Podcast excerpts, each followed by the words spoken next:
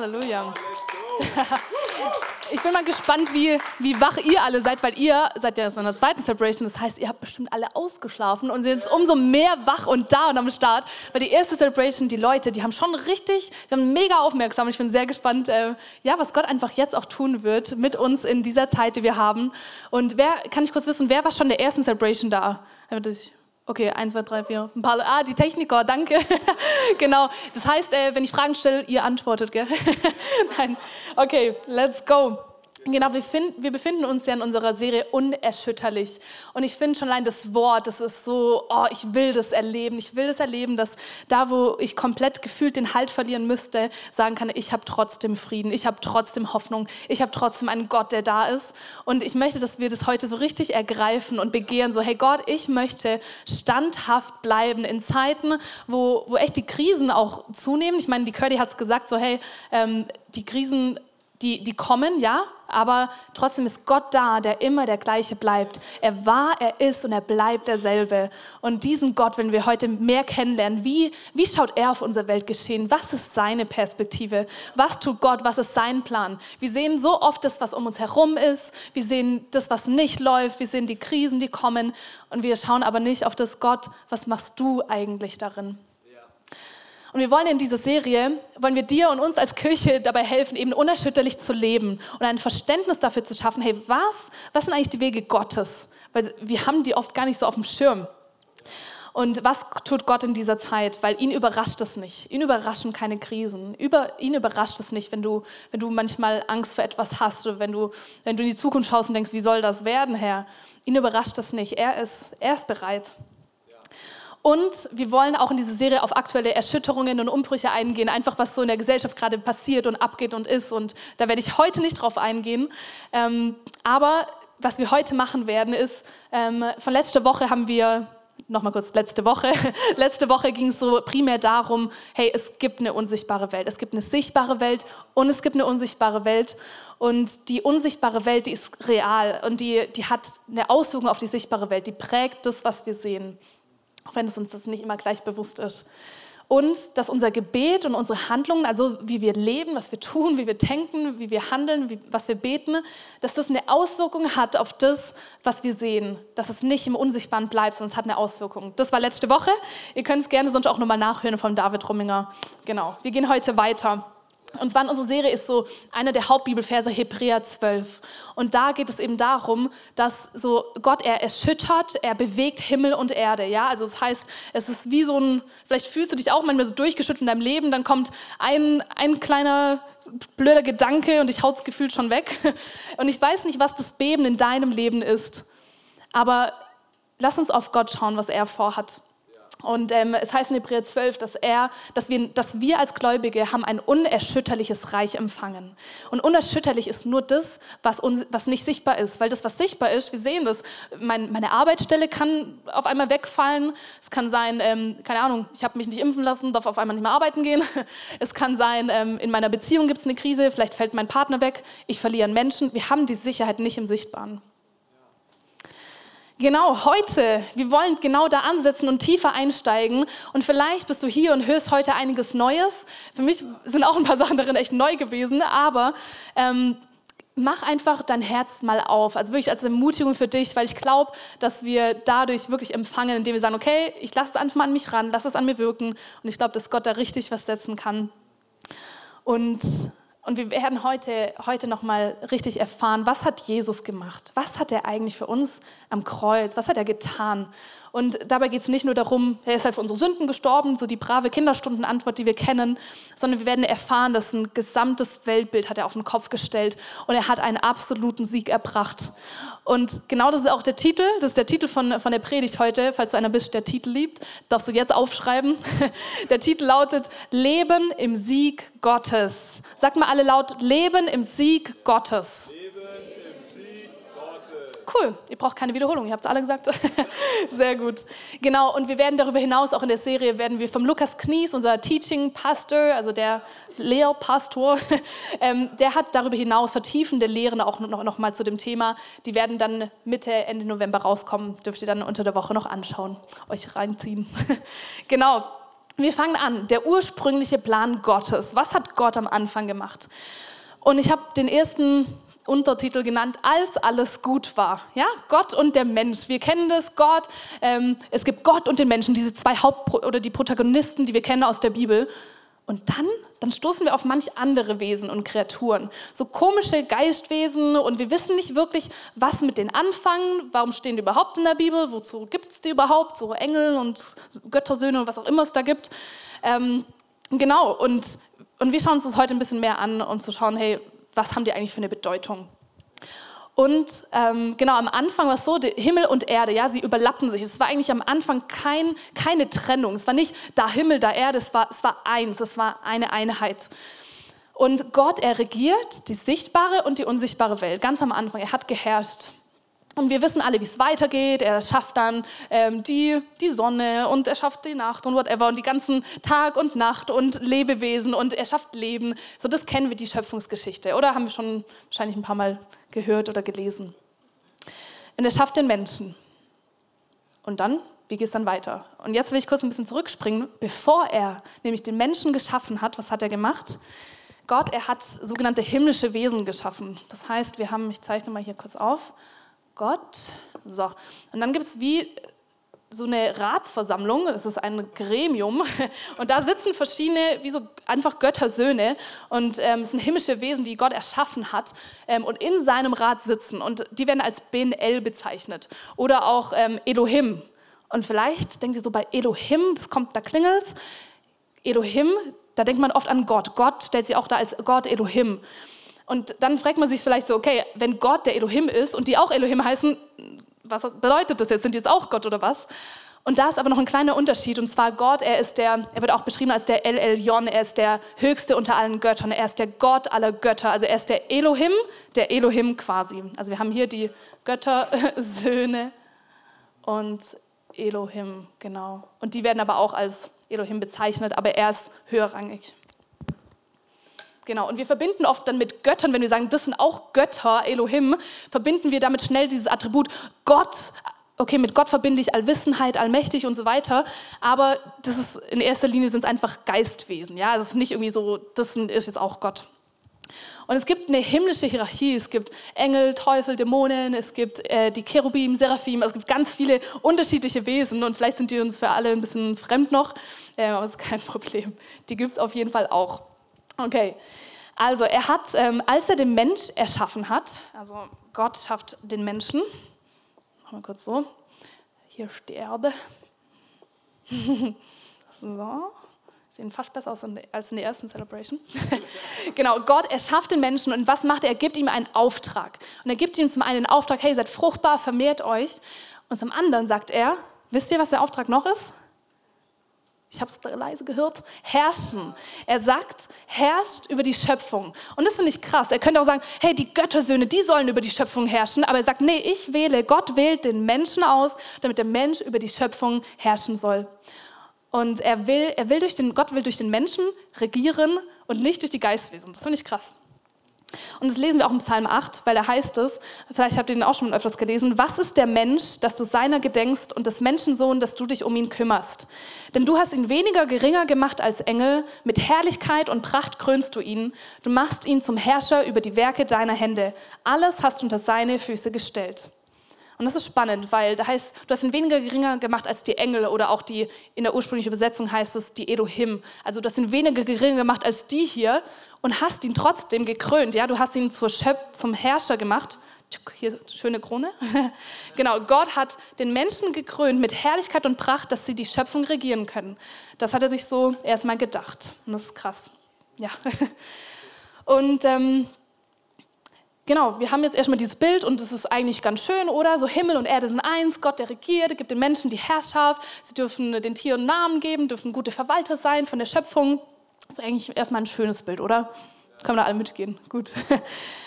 Dann geht es aber weiter nach Genesis 1. Und zwar, wir kommen zu verschiedenen Arten, verschiedenen Stufen der Rebellion. Ich habe gesagt, als alles gut war, ja, dieses optimale Bild, das sich Gott vorgestellt hat, in Verbundenheit mit ihm, ganz eng haben die Menschen gelebt. Und dann kommen wir zu Rebellionen. Von Genesis 3, also 1. Mose 3 bis 11 lesen wir verschiedene Stufen der Rebellion. Und die erste ist uns allen voll bekannt, Genesis 3, ähm, der, der Sündenfall. Gen 3, also Genesis steht für 1. Mose. Und einer der, der hohen Söhne Gottes, einer von denen, er hat rebelliert, wollte wie Gott sein, er ist gefallen und er hat die Menschen verführt. Ja, er ist in Form einer Schlange, Teufel, ist ähm, zu den Menschen gekommen, hat sie verführt. So, hey, sicher, dass dir nicht noch irgendwas fehlt hier? Dann kannst du wie Gott sein, wenn, wenn du das isst. Und die Menschen haben auf einmal ja, haben sich, haben sich für diese Herrschaft entschieden, haben sich für, für diese Stimme entschieden und nicht für das, was Gott gesagt haben, hat. Sie haben sich abgewandt, sie haben mehr dieser Stimme gehorcht als Gott und haben wie gemerkt, okay, irgendwie uns fehlt ja noch was. Ja? Sie haben alles bekommen, die Schöpfung, die Herrschaft, den Garten Eden, alles war da und doch irgendwie haben sie sich verführen lassen, vielleicht fehlt mir doch noch was, vielleicht habe ich gar nicht genug und haben sich abgewandt von Gott. Und seitdem kann der Satan über Sünde herrschen in der Welt. Der Teufel herrscht über Sünde, über, über da, wo wir uns abwenden von Gott. Und hier an dieser Stelle, da kippt das komplette Weltbild. Ja? Also das ist so, Gott hat sich so vorgestellt, bumm, und es ändert sich. Wir gehen zum zweiten, zur zweiten Rebellion. Die lesen wir in Genesis 6. Und da, da geht es um die Söhne Gottes. Und vielleicht habt ihr die Geschichte auch schon mal gelesen, vielleicht habt ihr mal da das Alte Testament durchgelesen. Und dann kommt man zu so einer richtig weirden, komischen Stelle. Da heißt es auf einmal, okay, die, diese Göttersöhne, die kommen auf die Erde herab und sie zeugen mit Menschen, also mit Frauen, zeugen sie, ähm, zeugen sie eine Nachkommenschaft. Und sie versuchen quasi wie so eine eigene Rasse zu erschaffen. Ähm, und das sind die sogenannten Riesen der Vorzeit, heißt es da.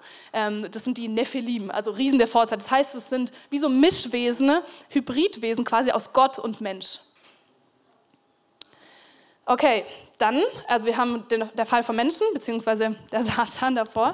Und dann haben wir der Fall, oder die, die Göttersöhne, die diese Hybridformen machen, die haben rebelliert und sind auf die Erde gekommen. Dann haben wir noch zu guter Letzt Genesis 11. Weiß jemand, was in Genesis 11 und was es da so grob geht? Kein Problem, äh, wir können es gerne nachlesen. In, da, da geht es um den Turmbau zu Babel, habt ihr vielleicht schon mal gehört, wo die Menschen, sie, sie versuchen quasi auf, auf falschem Weg, versuchen sie selber jetzt einen Turm zu bauen, der wieder diese Welt miteinander vereint, versuchen zu Gott zu kommen, versuchen wieder das wie, ähm, her, wieder herzustellen, diese ähm, Verbindungen zwischen Himmel und Erde. Und was macht Gott? Gottes Gericht kommt über, über die Menschen und sagt, hey, ähm, ich, ich verwirre die Sprache, ähm, ihr, ihr, versucht wieder aus euch selbst heraus so zu mir zu kommen, so wie ich zu sein. Und er verteilt sie in verschiedene, ähm, eben verschiedene Sprachen erstmal. Und das kennen wir, ja. Wir kennen dieses, okay, ja, dann haben die auf einmal alle in unterschiedlichen Sprachen geredet, blöd, mussten halt sich anders verständigen. Und dann finde ich spannend, weil wenn wir nach vorne gehen, ein bisschen weiter in die Bibel, in den 5. Mose 32, Vers 8 bis 9, da heißt es dann, dass Gott, dass er die Menschen, ähm, als er die Menschheit aufteilte, also es geht um Babel, um, um, dieses, um diesen Fall in Genesis 11, als er die aufgeteilt hat, was hat er gemacht? Er hat sie nach der Zahl der Göttersöhne festgelegt. Der Herr nahm sich sein Volk als Anteil, Jakob wurde sein Erbteil. Okay, also was hat er gemacht? Er hat diesen Menschen hier, also den ganz vielen hier. genau. Ähm, da hat er diese Göttersöhne, die hat er verschiedenen Menschen zugeteilt, hat sozusagen gesagt, hey, hier, ich teile euch diesen niederen Göttern zu. Ähm, und genau, der Mensch, er hat es nicht selbst hingekriegt zu herrschen. Okay, dann probieren wir es mal mit den Göttersöhnen, vielleicht kriegen die es besser hin. Und dann, was tut er noch? Er erwählt sich. Gott erwählt sich einen Mann, und zwar Abraham. Und was sagt er zu ihm? Er gibt ihm die Verheißung. Und er sagt in der Verheißung, er wird durch Abraham alle Nationen wieder unter sich sammeln. Also das ist so Gottes großer Plan. Er will, dass wieder alle Menschen, alles ihn ehrt, ihm dient, ihn anbetet. Das ist sein Plan. Und er sagt, er will das an Abraham zeigen. Und nicht nur an dem einen Menschen, sondern Abraham, er will es an seinem ganzen Volk Israel zeigen. Und vielleicht kennen wir die Linie Abraham, Isaac, Jakob und so weiter. Und an dieser Linie, an seinem Volk wird er zeigen, hey, ich bin ihr Gott, ich bin ihr Herrscher.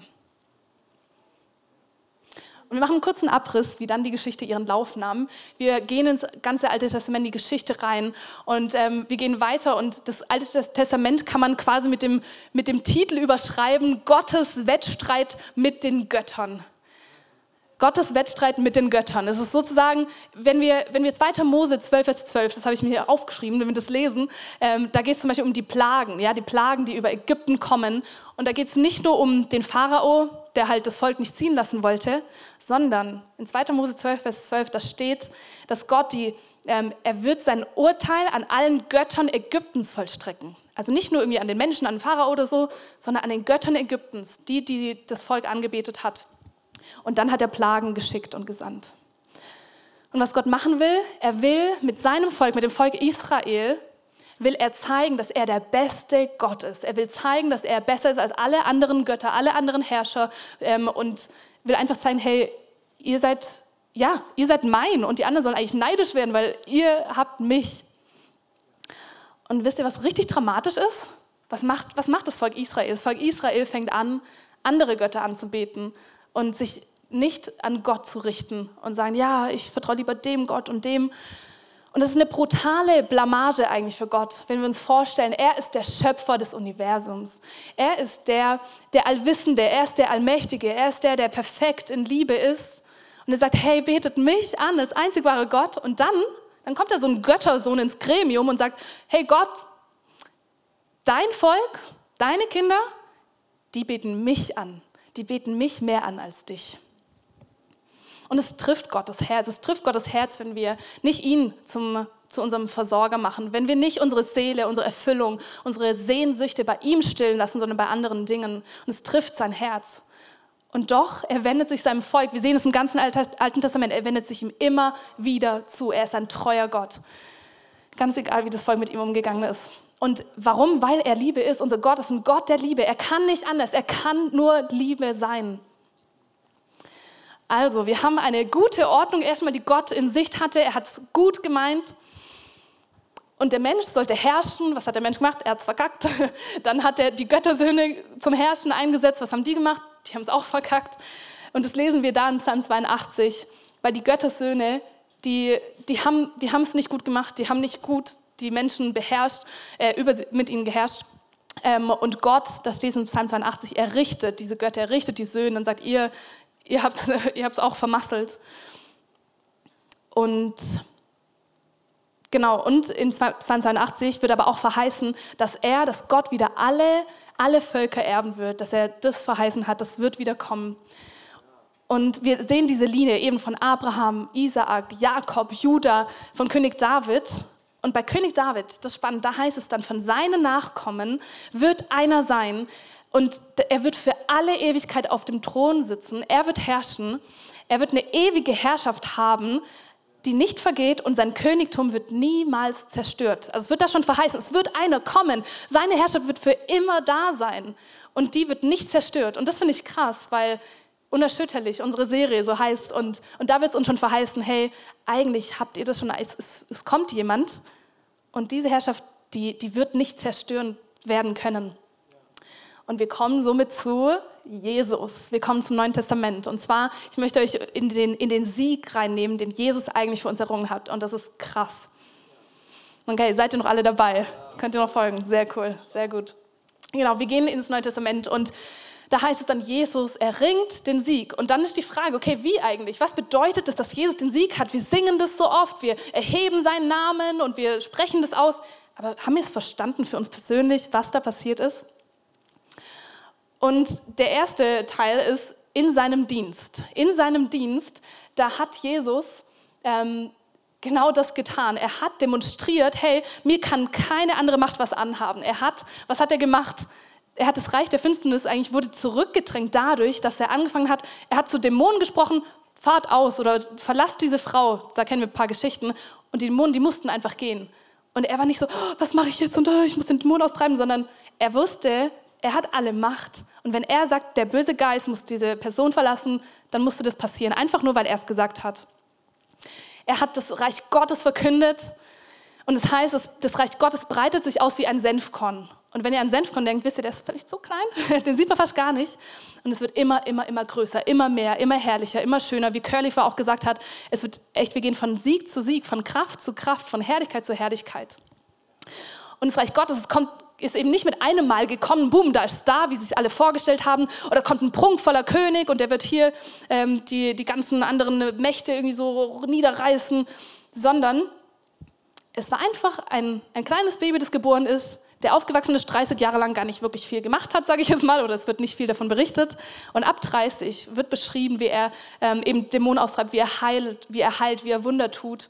Und das finde ich krass, wie einfach, ich stelle mir so vor, so, dass Jesus wie so gesagt hat, hey, in mir hat der Teufel nichts. Er ist völlig machtlos. Der Teufel ist völlig machtlos gegen einen Menschen, der ohne Sünde ist. Weil wir haben ja gelernt, da kam Sünde in die Welt und seitdem kann der Teufel überhaupt herrschen. Seitdem kann er böse Dinge auf dieser Welt tun und, und auswirken durch Sünde. Er, er arbeitet mit Sünde und an Jesus hat er das nicht gefunden. Dann, wir haben ähm, in seinem Dienst, dann haben wir am Kreuz, sag mal alle am Kreuz. Okay, das waren jetzt zehn Leute. Am Kreuz, alle. Sehr gut. Genau. Und, und wir lesen dann so die Geschichte und ähm, ja, lesen davon, dass Menschen gejubelt haben, dass, dass Jesus gekreuzigt wird, weil er hat sich ja als, als Gott eigentlich, ja, er hat gesagt, er ist Gott und das ist eine Gotteslästerung.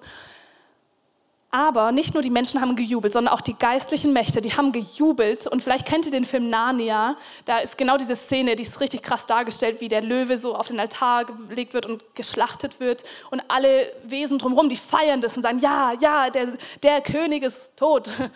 Und das ist krass, weil sie feiern, dass der perfekte Sohn Gottes, an dem sie nichts gefunden haben, der, den sie nicht verführen konnten, der die Dämonen rausgeschmissen hat, der stirbt. So nach dem Motto, ja, cool, jetzt ist vorbei, jetzt kann er nichts mehr tun. Jetzt haben wir die Menschen wieder unter unserer Herrschaft und Kontrolle. Was macht Jesus? Jesus steigt wie jeder Mensch ins Totenreich hinab. Und da heißt es, lesen wir zusammen Apostelgeschichte, es zeigte sich, dass der Tod keine Macht über ihn hatte und ihn nicht festhalten konnte. Der Tod hatte keine Macht über Jesus und er konnte ihn nicht festhalten. Und das ist so crazy, weil warum? Warum konnte der Tod es nicht? Weil es heißt, dass der Lohn der Sünde, das, was die Sünde eigentlich verdient, ist der Tod, ist Vertrennung, ist ewige Verdammnis. Und das Krasse ist, der Lohn der Sünde ist der Tod, aber jemand, der nie gesündigt hat, der hat den Tod auch nicht verdient. Jesus hat den Tod nicht verdient, weil er hat nichts an ihm gehabt. Du hast keine Sünde in deinem Leben, dann geht das nicht. Und Gott, er, er konnte die Weltherrschaft nicht, nicht zurückerobern, weil er sie dem Menschen gegeben hat. Ja, er hat sich dafür entschieden, ich will, dass der Mensch regiert. Er hätte auch einfach alles selber machen können. Er will uns gebrauchen. Und dann, dann ist er selbst Mensch geworden, weil kein Mensch konnte, konnte ohne Sünde leben, außer Jesus, weil er zugleich Gott war. Er war Mensch und Gott. Und in Kolosser 2 haben wir eine so kraftvolle Stelle, da heißt es, Gott hat den Schuldschein, der uns mit seinen Forderungen so schwer belastete, für ungültig erklärt. Ja, er hat ihn zusammen mit Jesus ans Kreuz genagelt und somit auf ewig vernichtet. Auf diese Weise wurden die Mächte und Gewalten entwaffnet und in ihrer Ohnmacht bloßgestellt, als Christus über sie am Kreuz triumphierte. Und es haben euch vielleicht schon ein paar Leute gesagt, hä, oder auch zum Teil haben schon Muslime mit mir geredet, warum ist dann Gott so ein toll und so ein König, wenn er stirbt. Aber er hat triumphiert am Kreuz, weil er wusste, was in dem Moment für uns alle passiert, dass wenn wir an ihn glauben, dass wir alle diese Freiheit von Sünden haben können. Und er hat diese Mächte zur Schau gestellt, bloßgestellt. Und sie haben es nicht gecheckt. Sie haben es nicht gecheckt, dass in dem Moment so was Kraftvolles passiert, weil sonst hätten sie ihn nicht gekreuzigt. Wir gehen weiter. Wir haben die Auferstehung. Sag mal Auferstehung. Auferstehung. Yes.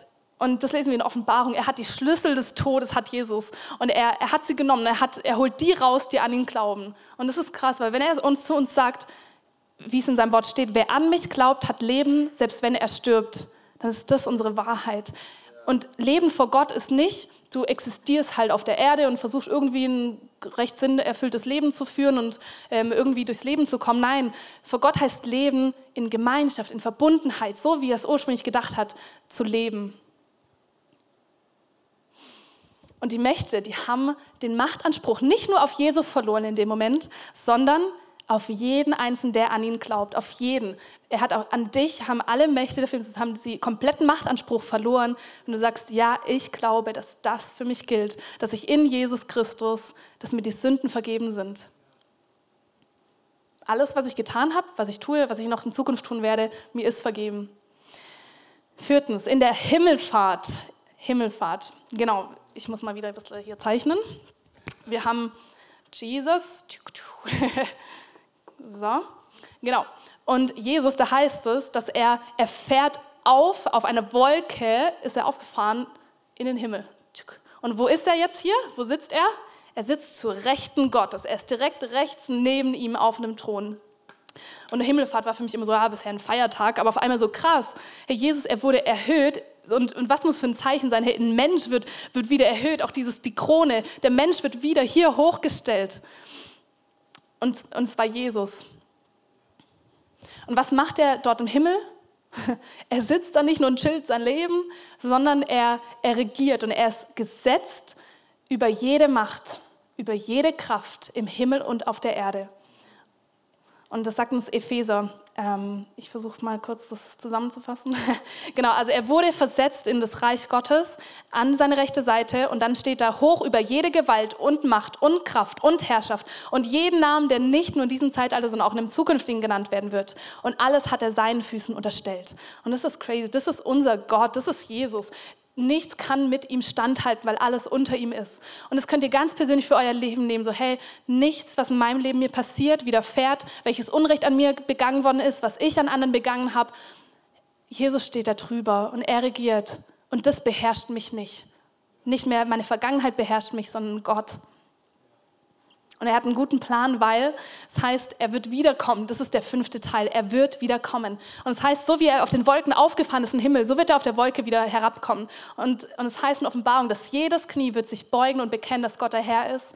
Und wir werden alle sehen, Gott, ja, er hat Recht behalten. Er wird, er wird siegen. Und das Ziel Gottes, das lesen wir aus Epheser 1, Vers 10, dass alles wieder unter Gott vereint werden soll. Das ist so Gottes Plan, dass das, was am Anfang gespalten worden ist, er ist ein Gott der, der Gemeinschaft. Er will Gemeinschaft mit den Menschen haben. Und es geht in erster Linie nicht darum, okay, ich glaube an Gott, ja, ich bin gerettet, ich komme in den Himmel, Halleluja.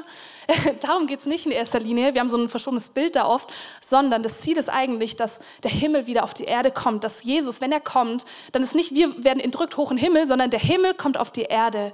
Jesus kommt wieder.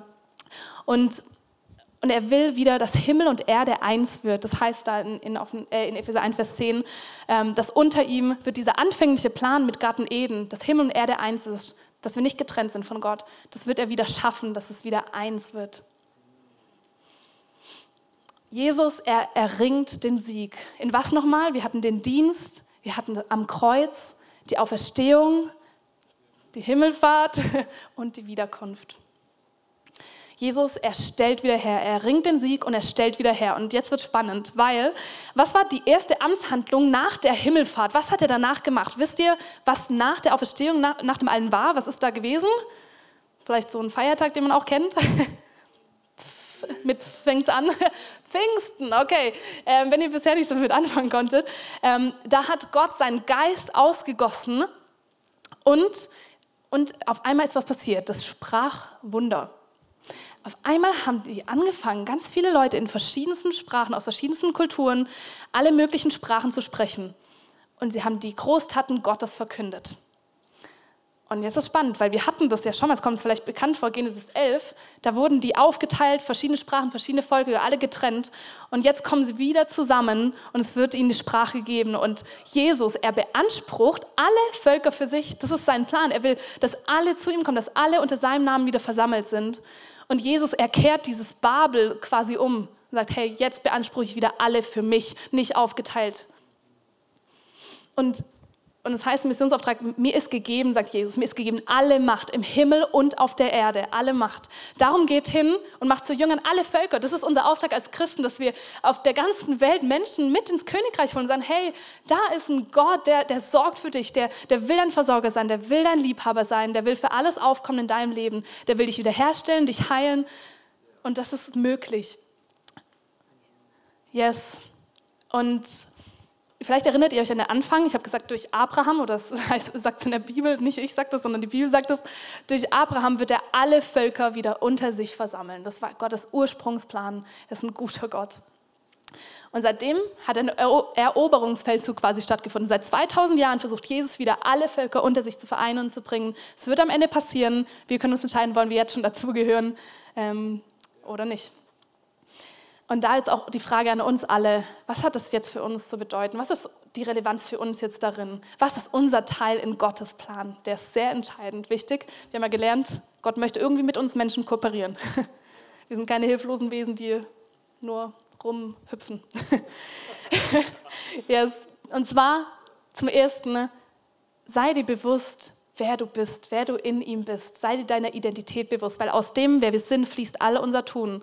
Und die Welt sagt dir vielleicht, okay, das, was du tust, bestimmt, wer du, bestimmt, wer du bist. Bei Gott ist andersrum. Er sagt, ich sag dir, wer du bist und das bestimmt, wie du leben wirst, wie du handeln, wie du denken wirst. Und jeder Mensch ist erstmal per Geburt unter der Macht der Finsternis. Es gibt nur das Reich von Gott oder das Reich, es gibt das Reich des Lichtes oder das Reich der Finsternis. Es gibt keine Grauzone. Aber per Wiedergeburt wird man ins Reich Gottes versetzt. Vielleicht hast du das schon mal gelesen. Es gibt die Stelle in Kolosser 1, Vers 13. Da heißt es, das ist in dem Moment passiert, bei, bei jedem, der an Gott glaubt oder glauben wird, dass du im Machtbereich dieser Finsternis bist, unter, unter der Herrschaft der Sünde, die dich immer wieder knechtet und klein hält. Und dann heißt es, und ihr wurdet herausgerissen aus diesem Machtbereich und hineinversetzt in das Reich des Sohnes seiner Liebe, heißt es da. Das ist das, was passiert, ein Herrschaftswechsel. Ihr seid unter einer anderen Herrschaft, unter einem anderen Gott der es gut mit euch meint. Und diese Wiedergeburt könnt ihr gerne in unserer, ein, einer unserer Serien nachhören, ähm, Born Again, was gehört alles dazu? Und es ist eben einmal diese Entscheidung für Gott, es ist die Umkehr, es ist der Glaube, es ist die Taufe und die Taufe im Heiligen Geist. Aber denk jetzt nicht, ich muss hier irgendwas alles abfolgen, nein, ähm, lass es zu deinem Herzen sprechen. Und Gott wird einen neuen Himmel schaffen und wir sind der erste Teil dieser neuen Schöpfung. Es das heißt ähm, in 2. Korinther 5, Vers 17, ist jemand in Christus, also nehme ich Jesus an, ist jemand in Christus, ist er eine neue Schöpfung. Das Alte ist vergangen, siehe, alles ist neu geworden. Und das ist krass. Wenn du an Jesus glaubst, er, er schenkt dir komplett neue, neues Sein. Du kannst nochmal neu anfangen. Deine, deine Vergangenheit bestimmt nicht deine Zukunft, wie ich schon gesagt habe. Du kannst ab da nochmal ganz neu starten. Und ähm, ja, du bist eine neue Schöpfung, kannst anders denken, handeln, lernen. Und der einzige Zugriff, den der Teufel auf Menschen hat, wie ich schon gesagt habe, ist die Sünde und sie ist weggenommen durch Jesus. Und das bedeutet, ich kann, ich kann voller Zuversicht, kann ich sein, ich kann mutig vor den Thron kommen, vor den Thron Gottes, muss mich nicht mehr schuldig fühlen, sondern ich darf die Schuld anklagen, vor ihn bringen und ihm danken, dass er dafür bezahlt hat und sagen, Gott, ich, ich bin der Heilige. Und es fühlt sich manchmal so falsch an, ganz ehrlich im Alltag. Ich fühle das nicht immer. Ich bin eine Heilige, ich sehe doch, was ich alles tue und denke. Aber ich, wie ich schon gesagt habe, die Identität, wer ich denke, wer ich von Gott zugesprochen bin, wer ich bin, das bestimmt, wie ich mich immer mehr verhalten werde und ich bin nicht mehr in Sünde. Und was macht das mit dir? Was macht es mit dir, wenn du das hörst und auf die Welt schaust? Hey, mich hat das so zur Ruhe gebracht. Oh, krass, ich gehöre ja zu Gott, wie nice. Er ist der Herrscher, er ist der Sieger. Und ich kann jetzt schon Frieden haben. Nicht erst dann irgendwann, wenn alles vorbei ist, sondern jetzt, inmitten von Krisen, von Umständen, kann ich Frieden in Christus haben. Und sag mal, wenn du, wenn du an Gott glaubst, sag mal, in Christus bin ich Sieger. Sag das mal laut. Und jetzt mit Glauben. In Christus bin ich Sieger. In Christus bin ich Sieger. Yes, das ist die Wahrheit. Und wir sind geschaffen, um zu herrschen. Das eine ist, ich kenne meine Identität, das andere ist, okay, was soll ich jetzt tun? Was ist mein Auftrag? Und es ist noch viel besser, weil wir als Gemeinde sind nicht sind dazu berufen, ne, mit Jesus zu regieren. Das bedeutet, das ist crazy. Wir, es heißt in Epheser 2, Vers 6, ihr seid mit auferweckt und er lässt euch mitsitzen in der Himmelswelt in Christus. Das steht da. Das heißt, wir werden auferweckt. Das ist nicht nur, ich lege mein Leben ab, sterbe quasi, äh, oder sterbe und nehme mein neues Leben von Jesus an. Nein, ich werde hierhin gesetzt. Und das, wie ändert sich unsere Perspektive, wenn es nicht mehr ist, oh Gott, ich bete zu dir hoch, bitte mach doch das, sondern, okay, wow, Gott, ich ergreife dieses Bewusstsein, ich bin eine Heilige, ich bin eine Gerechte, ich bin eine Geliebte und jetzt darf ich zu meinen Umständen sprechen und sagen, hey, das muss sich verändern in meinem Leben. Und so wie ich vielleicht, keine Ahnung, Familie, Krisen erlebt habe, das muss sich ändern in meinem Leben. Ich fange an zu herrschen über die Bereiche, die mir anvertraut worden sind. Und meine Frage an dich heute. Über welchen Bereich willst du wieder neue Herrschaft ergreifen? Und es geht nicht darum, dass du es selbst aus deiner Kraft hast und kannst und die Macht hast. Im Gegenteil, in ihm hast du das. Aber er möchte, dass wir das in Anspruch nehmen, was wir haben, dass wir wirklich Wort Gottes aussprechen dürfen über unsere Situationen, über unsere Umstände und sehen, wie, wie wirklich Gott es verändert. Und ich durfte es in so vielen Bereichen erleben, auch gerade in meiner Familie, wo so viel schon Zerbruch war und Streit und wirklich Gott Beziehungen geheilt hat. Nicht, weil ich so toll bin und das alles gemacht hat aus eigener Kraft. Ich habe dafür gebetet und gebetet und gebetet und zugeschaut, wie Gott es verändert. Und, und Gott, er sucht sich eine Braut. Er sucht sich einen Partner, einen Gegenüber. Er ist ein Gott von Gemeinschaft. Er sagt nicht, ich mache alles selber, ihr seid Marionetten, ihr müsst alles machen, was ich will, sondern er sagt, ich will mit euch Menschen kooperieren. Ich suche mir eine Gemeinde, ich suche mir eine Braut und es wird auch ähm, ein Bild für Gott, ist auch, dass er der Bräutigam ist und dass wir die Braut sind als Gemeinde. Das heißt, wir als als Kirche, wir als Gemeinde, wir, sind, wir dürfen das Gegenüber von Gott sein. Er sagt, hey, ich möchte eine reife, eine mündige Braut formen, die, die weiß, wer sie ist, die weiß, ähm, was, wie Gott über sie denkt, die ihren Auftrag kennt. Und dann will er mit uns herrschen. Und das ist sein Plan. So bis, bis in Ewigkeit will er mit uns zusammen herrschen. Und das ist krass. Und das könnt ihr auch nochmal in Offenbarung 19 bis 22 lesen. Und sozusagen sind wir jetzt, oder nicht nur sozusagen, wir sind hineingenommen worden in diesen Ratschluss. Wir dürfen mit ihm entscheiden, bestimmen. Und das ist crazy, weil wir, wir können einfach göttliche Gedanken abholen. Das kannst du im Gebet machen. So, Gott, wie denkst du über mich? Wie denkst du über meine Umstände? Über meine, wie denkst du über meine Gedanken? Das frage ich Gott ganz oft. Okay, Gott, kann auch nicht mal darüber sorgen. Das ist mir zu viel und darauf habe ich keinen Bock. Also, okay, Gott, und was sagst du dazu? Und Gott spricht. Man weiß es ziemlich klar, ähm, was er dann eigentlich meint und sagt. Okay, das heißt, genau, ich habe den Pfeil vergessen von den Menschen, auch wieder hier hin. Und vielleicht seht ihr das oder checkt das selber gerade voll. Hey, krass, Gott hat von Anfang an einen Plan gehabt. Und er, Gott kann sich selbst nicht untreu sein. Er kann nur sich selbst treu sein. Das heißt, was er setzt, wird passieren. Ähm, und somit können wir ausgehen, das, was in Zukunft noch verheißen wird, dass er die ganze Herrschaft über die ganze Welt erobern wird und haben wird, das wird passieren. Und daraus heraus möchte ich persönlich, möchte ich leben. Ich, so dieses Han, ich, Hannah, ich bin gesetzt über das, was für Christus gilt, gilt für mich. Ich bin gesetzt über jede Macht, jede Gewalt, jede Herrschaft. Und in Christus, in ihm habe ich das. Und das ist, wow, das ist einfach crazy. Er, er hat das für uns vollbracht. Und ich glaube, ich überspringe hier einen Teil. ähm, als Kirche auch, ja, wir, wir, sind nicht irgendwie armselige Würmer, die halt hier rumkriechen und halt irgendwie, ich muss halt immer Leid ertragen und immer, ich muss halt irgendwie vergeben und alle lieben und so. Das ist nicht unser, unser Job, dass wir uns als kleine armselige Würmer sehen, ähm, die versuchen halt irgendwie noch auszuharren, bis dann wieder alles gut wird oder die, die versuchen, so wenig Sünde wie möglich zu tun, sondern Nein, wir, wir sind dazu da, um zu überwinden und um zu sagen, hey, das, meine Umstände bestimmen nicht, wie es mir geht. Und nicht mehr das Äußere soll mein Inneres bestimmen, sondern Christus soll bestimmen, was innerlich stattfindet, auch wenn das Äußerliche zunehmen wird, also was, was, was kommen wird. Das heißt auch an einer Stelle, ähm, wenn auch der äußere Mensch Tag für Tag aufgerieben wird, wird der innerliche Mensch, wird Christus in mir, es wird Tag für Tag erneuert. Und das ist so eine, so eine gute Zuversicht, die wir haben dürfen wenn wir hier uns sonntags zusammen sammeln, wenn wir Lieder singen, dann singen wir nicht nur Lieder, weil es halt irgendwie Spaß macht und schön ist, also ist auch schön, ne? Ähm, oder weil man es halt in der Kirche so macht, sondern wenn wir Lieder hier singen zur Ehre Gottes und ihn erheben, egal wie ich mich gerade fühle, dann, dann in dem Moment, die ganze geistige Welt ist so, wow, krass, nein, sie erheben ihn, sie haben es gecheckt, dass er der Herr ist ähm, und sie merken, oh nein, ich verliere jetzt noch mehr Gebiet eigentlich, weil Kinder Gottes erkennen, wer ihr Vater ist. Ähm, und wenn wir singen, lass uns echt Gottes Herrschaft ausrufen. Wenn wir singen, Gott, du bleibst bestehen, lass uns das glauben ähm, und uns eins machen. Und als, als letztes, ähm, was ich mir aufgeschrieben habe, es findet ein kompletter Perspektivwechsel statt. Wenn du ein Kind Gottes wirst und bist, dann, dann wirst du irgendwann merken, okay, es muss doch irgendwas anders sein. So wie ich bisher gedacht habe, wenn es genau alles so weiterläuft, wenn es genau gleich bleibt wie alles bisher in meinem Leben, was macht es dann für einen Unterschied, Gott, an einen Gott zu glauben? Was macht Gott wirklich dann für einen Unterschied in meinem Leben? Die Frage habe ich mir sehr oft gestellt, äh, weil ich das lange nicht so wirklich gefunden habe. Und ähm, ich, ja, wirklich, Jesus, lass uns auf Jesus schauen, ihn fokussieren.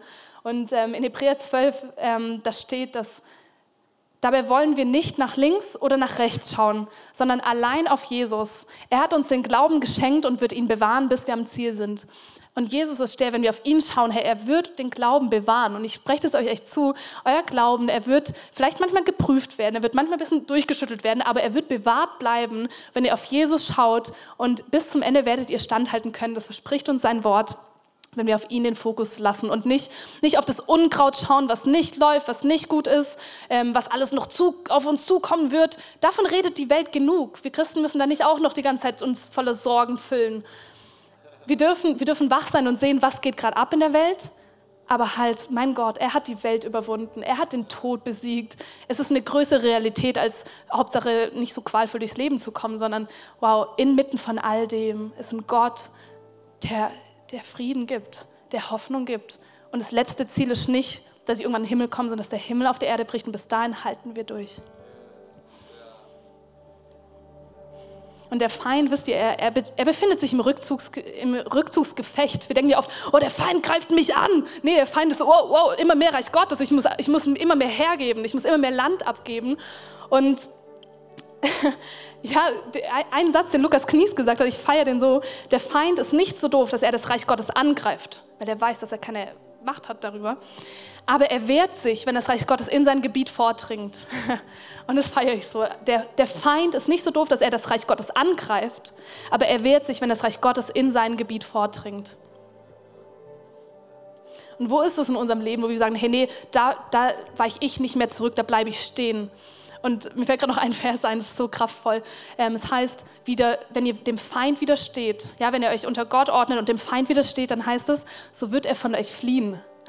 Das heißt, wenn ich einfach stehen bleibe und sage, okay, nee, ich, ich, ich lasse mich jetzt nicht klein machen, ich, ich ergreife meine Identität, ich sage, ich bin heilig, ich bin gerecht und ich werde sie und ich werde Sieg sehen, auch wenn ich es jetzt noch nicht sehe. Was macht der Feind? Er flieht von uns, er rennt weg und sagt, ah, ich habe Schiss, weil er weiß, welche Kraft darin ist. Und lass uns alle zusammen mal aufstehen jetzt. Wir haben unser Ziel vor Augen, dass Jesus, er wird wieder kommen. Und es wird verheißen, dass wenn er wiederkommen wird, es wird Frieden herrschen auf, ganzen, auf der ganzen Erde, im Himmel und auf der Erde. Es wird eins werden. Jedes Problem, jeder Hunger, jede Unterdrückung, jede Krise, jeder Krieg, alles wird sein Ende haben. Das verspricht uns sein Wort. Und er bleibt sich treu, er wird es halten. Und darauf dürfen wir wirklich hoffen und sehen, hey, es wird alles gut werden. Und bis dahin haben wir einen Auftrag. Bis dahin darf jeder Mensch entscheiden, will ich zu Gott gehören, will ich unter seine Herrschaft kommen Will ich mich von dem Friede Fürst, der Fürst allen Friedens regieren lassen oder will ich selbst versuchen? Will ich selbst versuchen wie Adam und Eva oder so viele Menschen und ich kann von mir selbst sprechen. Ich habe mich auch, auch nicht ihm zugewendet, lange Zeit, bis ich 15 war. Und wisst ihr, wenn, wenn wir uns ihm nicht aktiv zuwenden und sagen, ja Gott, ich möchte dieses Geschenk des ewigen Lebens und Verbundenheit für immer mit dir haben, wenn wir das nicht aktiv annehmen, dann bringt es sage ich mal, für dein Leben nichts wirklich. Wenn Gott dir ein Geschenk hinhält, aber du es nicht annimmst, du musst es annehmen. Und deswegen möchte ich dir heute diese Einladung aussprechen. Wir machen noch danach eine andere Sache, aber erstmal für jeden im Raum, der diese Entscheidung für sich noch nicht getroffen hat. Und wie ich gesagt habe, du triffst immer eine Entscheidung. Entweder bist du unter Gott oder unter der Sünde, unter dieser Herrschaft. Und Gott ist ein liebender Gott und er hat, er hat den Plan für uns alle, dass wir in Freiheit leben dürfen. Und, und er hat es möglich gemacht. Und wenn du hier bist und sagst, ja, ja, warum habe ich bisher nicht Ja gesagt zu, diesem, zu, zu dieser wundervollen Einladung, dann möchte ich dir jetzt in diesem Moment die Chance und Gelegenheit dazu geben. Du kannst es auch wann anders machen, aber warum nicht jetzt? Warum nicht jetzt? Wir finden tausend Gedanken und Ausreden, warum vielleicht dann doch nicht. Und lass uns kurz alle die Augen schließen, um wirklich ganz auf Gott uns zu fokussieren. Und habe einfach kurz Gemeinschaft mit deinem Vater, mit Gott. Und jetzt tritt vor ihn, tritt mal vor seinen Thron. Stell dir vor, du bist in einem Thronsaal, er sitzt vor dir. Und er fragt dich, willst du, willst du dieses Geschenk annehmen, mit mir zu leben? Willst du all, alles, was du verbockt, vermasselt hast in deinem Leben, wo du es selbst nicht hingekriegt hast, wo andere fies zu dir waren, dich wirklich fertig gemacht haben, willst du das alles hinter dir lassen? Willst du wirklich nochmal neu anfangen? Ich gebe dir ein neues Leben. Und wenn du das und sagst, ja, ich möchte mich abkehren von meinem alten Leben und hinwenden zu einem neuen Leben in Christus, dann darfst du jetzt, da wo du bist, mutig deine Hand nach oben heben und sagen, ja, einfach als Zeichen für die sichtbare und für die unsichtbare Welt. Ich gehöre dazu. Ich möchte ein Kind Gottes sein. Und verpasst diese Chance nicht, wirklich, verpasst sie nicht.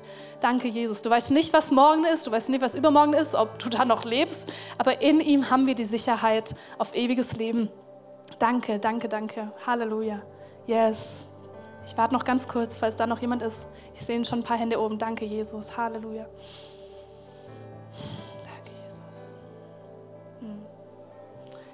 Yes. Wow, Gott freut sich gerade so daran, dass er endlich sein Kind bei sich zu Hause haben darf. Und er, er umarmt dich jetzt gerade. Und lass uns gemeinsam als ganze Gemeinde, lass uns wirklich in Einheit zusammenkommen jetzt und ein Gebet sprechen für, für diese Lebensübergabe. Und da, wo du bist, sprech mir einfach gerne nach. Ich bete ein Gebet vor. Du darfst es nachsprechen, weil es heißt, wer mit dem Herzen glaubt, mit dem Mund bekennt, dass Christus der Retter ist, der wird gerettet werden.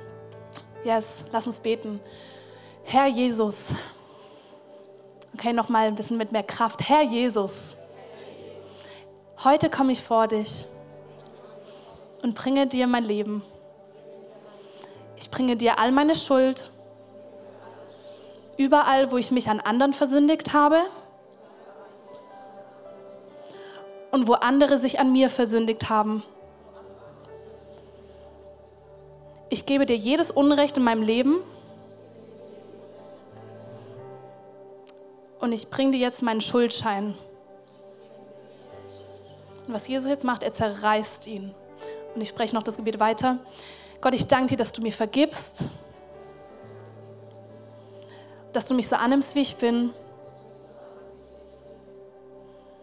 Sei du mein Herr, sei du mein Retter, sei du mein Liebhaber. Ab heute folge ich dir nach für den Rest meines Lebens. Im Namen von Jesus. Und alle sagen laut, gemeinsam Amen. Amen. Yes, lass uns mal allen, die sich entschieden haben, einen riesen Applaus geben. Halleluja. Amen. Wow, wow. Hey, es geht, es geht eine fette Party gerade im Himmel. Wirklich, ich stelle mir so vor, Gott, er tanzt gerade so, ja, sie gehören zu mir. Und Gott freut sich gerade so an deiner Entscheidung. Und es wirklich, ich sag dir, das Leben hat erst an, angefangen. Das Leben fängt erst richtig an mit Gott. Ähm, was die Schritte sein werden, darfst du gerne rausfinden mit uns zusammen. Wird der Jones später noch ein, zwei Sätze dazu sagen. Genau. Und stimmt, ich habe euch noch versprochen, was Zweites zu machen. Und zwar, das habe ich in der ersten Celebration auch schon gesagt und ich will es auch jetzt machen, weil ich glaube, es gilt für uns alle. Ich glaube, dass viele von uns diese Krone abgelegt haben gesagt haben, nee, ich, ich habe die Herrschaft in meinem Leben abgegeben. Ich habe sie entweder dem Feind wiedergegeben, dass er mich immer wieder anklagen darf, ich immer wieder in die gleichen Muster falle, ich immer wieder die gleichen Dinge mache. Oder dass wir vielleicht Gedanken angenommen haben, die uns fertig machen, die uns das Gefühl geben, ich bin ja ein Opfer, ich bin gar kein Sieger, ich kann das nicht, ich schaffe das nicht. Also ob Gott mich gebrauchen kann und, und diese Gedanken sind nicht von Gott. Der Feind, er versucht immer noch uns zu zerstören, aber wir können standhalten und sagen, nein, stimmt nicht, weil ich habe die Krone auf. Und die wurde nie von Gott abgenommen, aber wir können sie ablegen. Und ich habe wie das Bild bekommen, dass ganz viele wie die Krone einfach abgelegt haben. Und lass uns das wie als so einen, so einen prophetischen Akt, also einfach so, ein, so eine praktische Ausführung machen, dass wir die Krone, die wir abgelegt haben, und ich zeige es euch gleich wie, aber dass wir sie aufheben und wieder ansetzen. Und wenn ihr das wollt, wenn ihr sagt, ja, ich möchte wieder Herrschaft in meinem Leben über, über diese Bereiche, die Gott mir anvertraut hat, über meine Beziehungen, über mich selber, über meine Familie, ergreifen und sagen, Christus, du bist der Herr, dann darfst du das jetzt mit mir zusammen machen, einfach die Krone aufheben und du darfst sie dir einfach an, aufsetzen und einfach den, deine Hand, leg mal deine Hand auf deinen Kopf Yes. Und einfach, du darfst kurz mit Jesus persönlich werden, einfach ihm sagen, ja, ich nehme ich nehm die Krone wieder an. Jesus, wir nehmen, du darfst einfach jetzt laut werden. Jesus, wir nehmen die Krone wieder an. Wir nehmen wieder diese Herrschaft an, die du uns gegeben hast, Herr. Gott, wir, wir entscheiden uns dafür, Wahrheit auszusprechen über unser Leben. Wir wenden uns ab von Lüge, Herr. Gott, ich bitte, dass jede Lüge entlarvt und enttarnt wird in unserem Leben und dass wir erkennen, Gott, wie du denkst, wie du siehst, wie du uns anschaust. Und ich bete, dass wir wirklich wieder Königskinder sind, Gott, dass wir es ergreifen, wer wir sind und herrschen in unserem Leben. Danke, Jesus. Amen. Amen. Richtig, richtig gut. Hey, ich glaube, Gott hat echt ähm, was gewirkt und er wird es weiterhin, will er es tun. Es ist deine Entscheidung, ähm, ja, ihn wirklich zum Herr zu machen über jeden Umstand, über jedes Gefühl, über jeden Gedanken. Er darf Recht behalten. Amen.